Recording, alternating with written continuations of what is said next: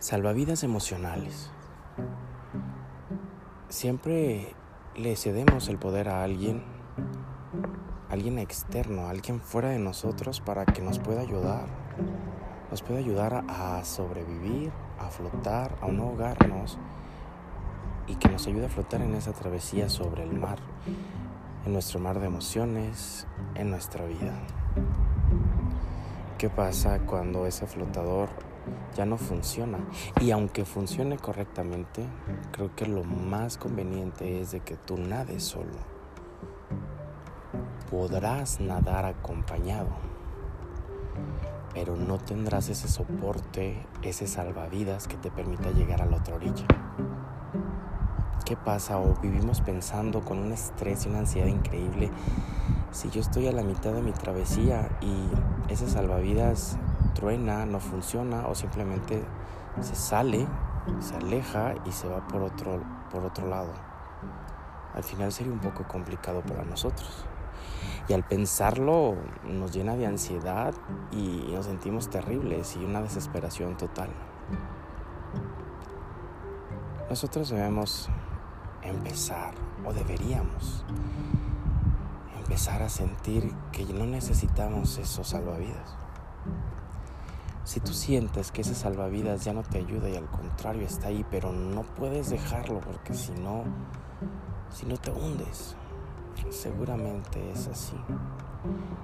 Con ese cruel comentario te digo, probablemente te vayas a hundir.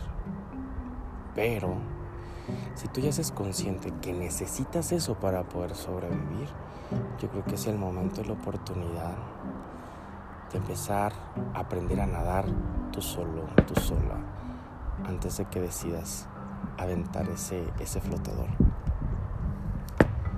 Puedes pedir ayuda profesional o con lo que tú sabes y has caminado bastante, has nadado bastante, empezar a dar tus primeras brazadas, tú solo aguantar la respiración y aguantar la respiración bajo el agua y sentir que no te hundes, que al final siempre, siempre vas a flotar.